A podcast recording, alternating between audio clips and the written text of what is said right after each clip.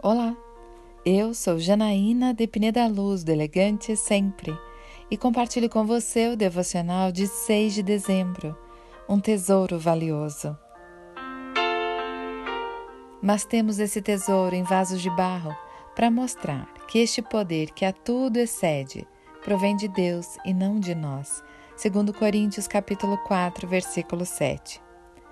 Existem vasos muito valiosos. Um exemplo é o vaso de cristal Murano, que recebe esse nome por conta da ilha de Murano, na Itália, e cujo valor está em torno de mil reais para uma peça pequena. Recentemente, um vaso de porcelana chinesa foi vendido por 70 milhões de reais. Esses vasos são valiosos pela raridade ou pela matéria-prima com os quais foram produzidos. No entanto, Paulo lembra que nós somos vasos de barro o barro é terra com água, não tem nenhum valor, exceto pelo que carrega em si.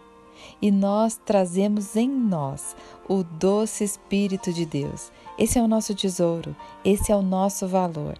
Uma vez que perdemos este tesouro, voltamos a ser apenas barro e água. Isso serve para nos lembrar que todo o poder que temos não é nosso. Isso nos torna humildes e gratos. Eu quero orar com você.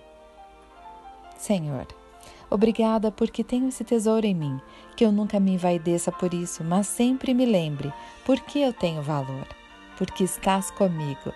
É isso que eu lhe agradeço e peço em nome de Jesus.